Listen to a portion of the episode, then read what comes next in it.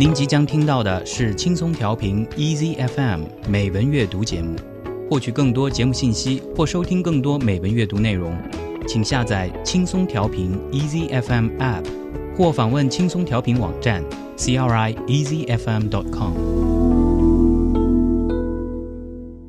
美丽的文字散发出淡淡幽香，轻柔的笔画低吟着丝丝絮语，一起感受文字的美。Beauty of words。欢迎继续收听轻松调频美文阅读 More to Read，我是主持人沈听。下面让我们一起来感受 Beauty of Words。在上一期节目中，我和大家一起分享了由美国作家乔治·桑塔亚纳所写的一篇散文的上半部分。那么在今天的节目中，我们来把这篇文章的下半部分读完。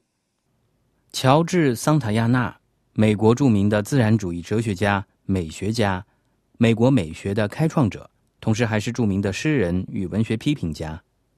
他原籍西班牙，幼年时移居美国，年轻时在哈佛大学学习，获得博士学位，并在该校任教。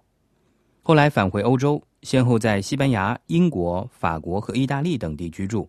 一九五二年逝世于罗马。初期他以文学创作为主，二十世纪以后转入哲学理论，主要着作有《论美感》《理性生命》。存在之领域等。George Santayana was born on December the 16th, 1863, and died on September the 26th, 1952. He was a philosopher, essayist, poet, and novelist. Originally from Spain, Santayana was raised and educated in the United States from the age of eight and identified himself as an American, although he always kept a valid Spanish passport. He wrote in English and is generally considered an American man of letters. At the age of 48, Santayana left his position at Harvard and returned to Europe permanently, never to return to the United States. His last wish was to be buried in the Spanish Pantheon in Rome. Santayana is popularly known for aphorisms, such as those who cannot remember the past are condemned to repeat it only the dead have seen the end of war, and the definition of beauty as pleasure objectified. Although an atheist, he always treasured the Spanish Catholic values, practices, and worldview in which he was raised. Santayana was also a broad-ranging cultural critic, spanning many disciplines. 好，下面我还是先用中英对照的方式来为大家读一读这篇文章。中文版本由彭发胜翻译。Skylarks by George Santayana. 云雀，乔治·桑塔亚纳。Larks made even Shelley envious, although no man ever had less reason to envy them for their gift, either in its rapture or in its abstraction. 云雀甚至使雪莱都羡慕起他，至于我们常人，对其才情就更无不去羡慕之理。而这才情既见于其狂喜，也见于其空灵。Even the outer circumstances of Shelley's life were very favorable to inspiration and left him free to warble as much and as ardently as he chose. 说到雪莱， 虽然他平生所处的外界环境对他灵感的发挥也不可不谓有利，因而曾使他得以那般自由而热烈的纵情咏唱。But perhaps he was somewhat deceived by the pathos of distance and fancied that in Nephelococcygia bad birds and wicked traditions were less tenuous than in parliamentary England. 但他可能为远方的哀婉之音所惑，幻想在那白云布谷之乡里，恶鸟与陋俗或许不那么专横跋扈，不至于像议会制的英国那样。he seems to have thought that human nature was not really made for puddings and port wine and hunting and elections, nor even for rollicking at universities and reading Greek, but only for innocent lyrical ecstasies and fiery convictions that nevertheless should somewhat not render people covetous or jealous or cruelly disposed, nor constrain them to prevent anyone from doing anything that anyone might choose to do. 他似乎认为，人性的目标绝非在于酒食蒸煮、游猎竞选等， 也不在于大学里悠游岁月、念点希腊文之类， 而是应当进入那天真的抒情诗般的狂喜境界，并形成烈焰式的理想信念，而同时又不使人变得贪婪、妒忌和性情刻薄，也不会强迫之、禁锢之，使其尽失率性任情之自由。Perhaps in truth. The cloisters of Oxford and the streets of London are quite propitious to the flights of which human nature is really capable, as English fields are to the flights of larks. There is food in them for thought. 可能实际上，牛津的回廊与伦敦的闹市，对于人的天性的飞升翔驰之有利程度，并不亚于英国郊野之于云雀。那里有足够的事物可供思考。 but Shelley was impatient of human nature.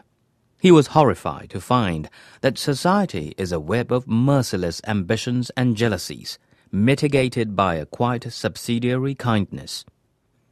但是雪莱对于人的天性太不耐烦，他惊骇不已地发现，社会这个罗网里面装的尽是些冷酷无情、野心、嫉妒，其中善良的东西实在太少。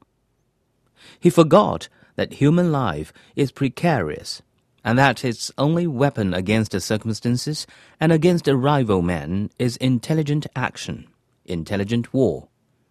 他忘记了人类生活本就是充满危险的，而对付那些险境与劲敌的唯一武器，便是善于行动和善于斗争。The case is not otherwise with larks on the fundamental earthly side of their existence Yet because their flight is bodily, because it is a festive outpouring of animal vitality, not of art or reflection. It suggests to us a total freedom of the inner man, a freedom which is impossible. 如果单就基本的世俗生存而言，这一情况对于云雀也不例外。然而，正因为它们的飞翔是借助于身体，正因为它们的鸣转高歌是动物活力的欢唱迸发，而既非来自工巧，也非出自反思，所以这种飞翔虽使人觉得那内在的自我获得了彻底的自由，一种对人来说不可能实现的自由。In the flight of larks, however, by a rare favor of fortune, all seems to be spontaneity, courage, and trust, even within the material sphere. Nothing seems to be adjustment or observation. 尽管一切仍在物质的界限之内，然而由于命运罕有的惠顾，云雀的飞翔却尽显出一片天机、果敢与信赖，看不出半点调整与思虑的痕迹。Their life in the air is a sort of intoxication of innocence and happiness in the blind pulses of existence. They are voices of the morning, young hearts seeking experience and not remembering it. When they seem to sob, they are only catching their breath. 他们在空中时，纯然是沉浸在生存的盲目悸动之中，陶醉在纯真与快乐里。他们是清晨的声音，是青春的心灵在探寻经验，却毫不挂怀。他们似乎在啜泣抽噎，其实只是在喘息换气。They spring from the ground as impetuously as a rocket or the jet of a fountain that burst into a shower of sparks or of dewdrops. They circle as they rise, soaring through veil after veil of luminous air, or dropping from level to level. 当它们从地面腾空而起的时候，其急骤犹如焰火的促生或喷泉的喷发，简直是彩幻缤纷或漫天花雨。它们一直盘旋而上，层层升入云天，或节节降下。 their song is like the gurgling of the little rills of water, perpetual through its delicate variations, and throbbing with a changed volume at every change in the breeze. 他们的歌声宛如清晰的潺湲，婉转多变，萦绕不绝，却又起伏低昂，因风变幻。Their rapture seems to us seraphic, not merely because it descends to us invisibly from a luminous height, straining our eyes and necks, in itself a cheap sublimity, but rather because the lark sings so absolutely for the mad sake of singing. 他们的欢唱在我们看来真是天使一般无比快乐的。这不仅是因为这种喜悦降自那辉耀的天宇高处，我们仰首瞧起，仍不见其影踪， 这本身就有几分崇高意味，而主要是因为那云雀竟纯粹为歌唱而狂歌如此。He is evidently making high holiday, spending his whole strength on something ultimate and utterly useless a momentary entrancing pleasure which, being useless and ultimate, is very like an act of worship or sacrifice. Sheer life in him has become pure. 显然， 他是在欢庆自己的佳节，倾注其全力于一种终极的而又全然无用的东西，一种俄青间销魂般的快乐，唯其是无用的与终极的，正像一种崇拜与祭献活动那样。整个生命在他的躯体之中完全得到净化。That is what we envy. That is what causes us, as we listen, to draw a deeper breath, and perhaps something like tears to come to our eyes. 这正是我们所艳羡的，正是这个才使我们在倾听之际不觉深吸一口气，乃至于眼泪盈眶。he seems so triumphantly to attain what all our labours end by missing, yet what alone would justify them happiness, selflessness, a moment of life lived in the spirit. 他们似乎那么出色的取得了我们穷尽一切努力而终无所获的东西，然而也是唯一不负他们一番苦心的东西——幸福、忘我、完全沉浸于精神之中的生活片刻。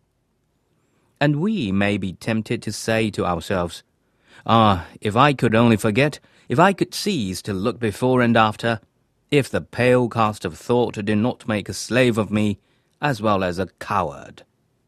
这时，我们会情不自禁地对自己说：“啊，但愿我也能把一切忘却，但愿我也能不再那么瞻前顾后，但愿那苍白的思想模式不要把我变成一个奴隶，一个懦夫。”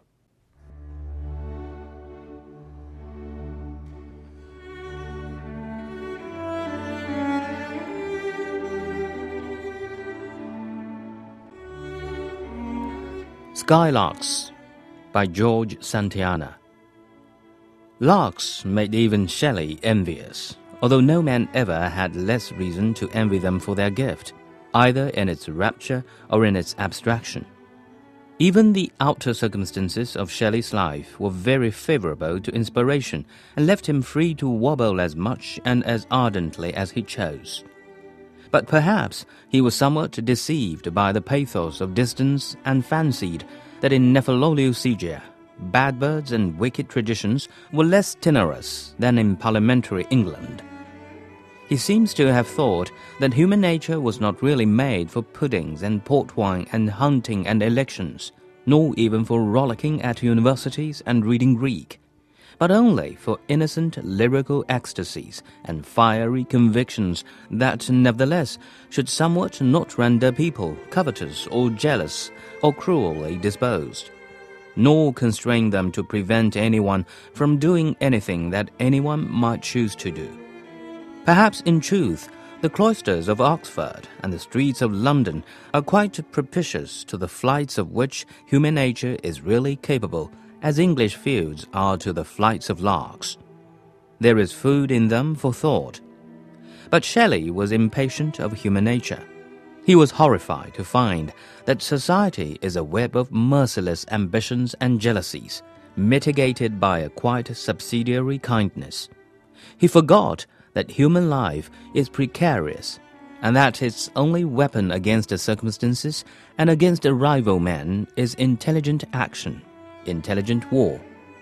The case is not otherwise with larks on the fundamental earthly side of their existence, yet because their flight is bodily, because it is a festive outpouring of animal vitality, not of art or reflection, it suggests to us a total freedom of the inner man, a freedom which is impossible.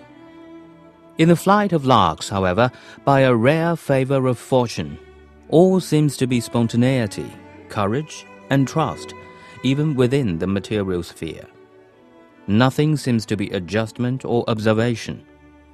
Their life in the air is a sort of intoxication of innocence and happiness in the blind pulses of existence. They are voices of the morning, young hearts seeking experience and not remembering it. When they seem to sob, they are only catching their breath. They spring from the ground as impetuously as a rocket or the jet of a fountain that bursts into a shower of sparks or of dewdrops. They circle as they rise, soaring through veil after veil of luminous air or dropping from level to level.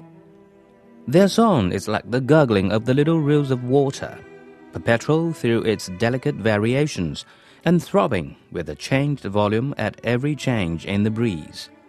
Their rapture seems to us seraphic, not merely because it descends to us invisibly from a luminous height, straining our eyes and necks, in itself a cheap sublimity but rather because the lark sings so absolutely for the mad sake of singing.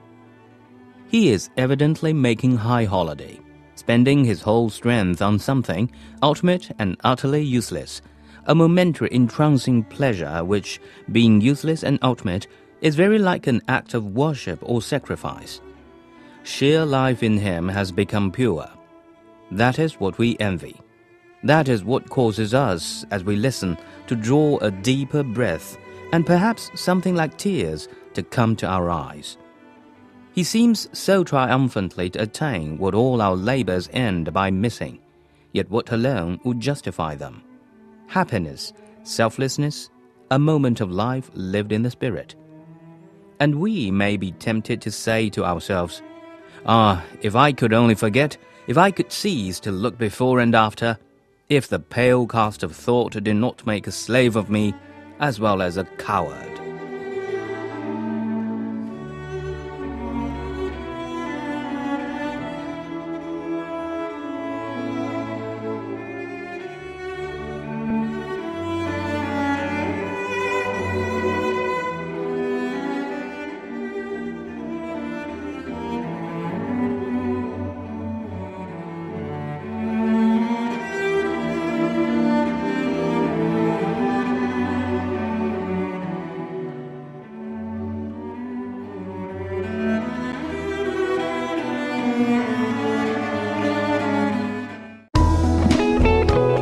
感谢您收听来自轻松调频 Easy FM 的美文阅读节目。您可以下载轻松调频 Easy FM App，或访问轻松调频网站 crieasyfm.com 收听更多轻松调频精彩节目。您也可以关注轻松调频官方微博和微信，了解轻松调频动态，参与轻松调频活动。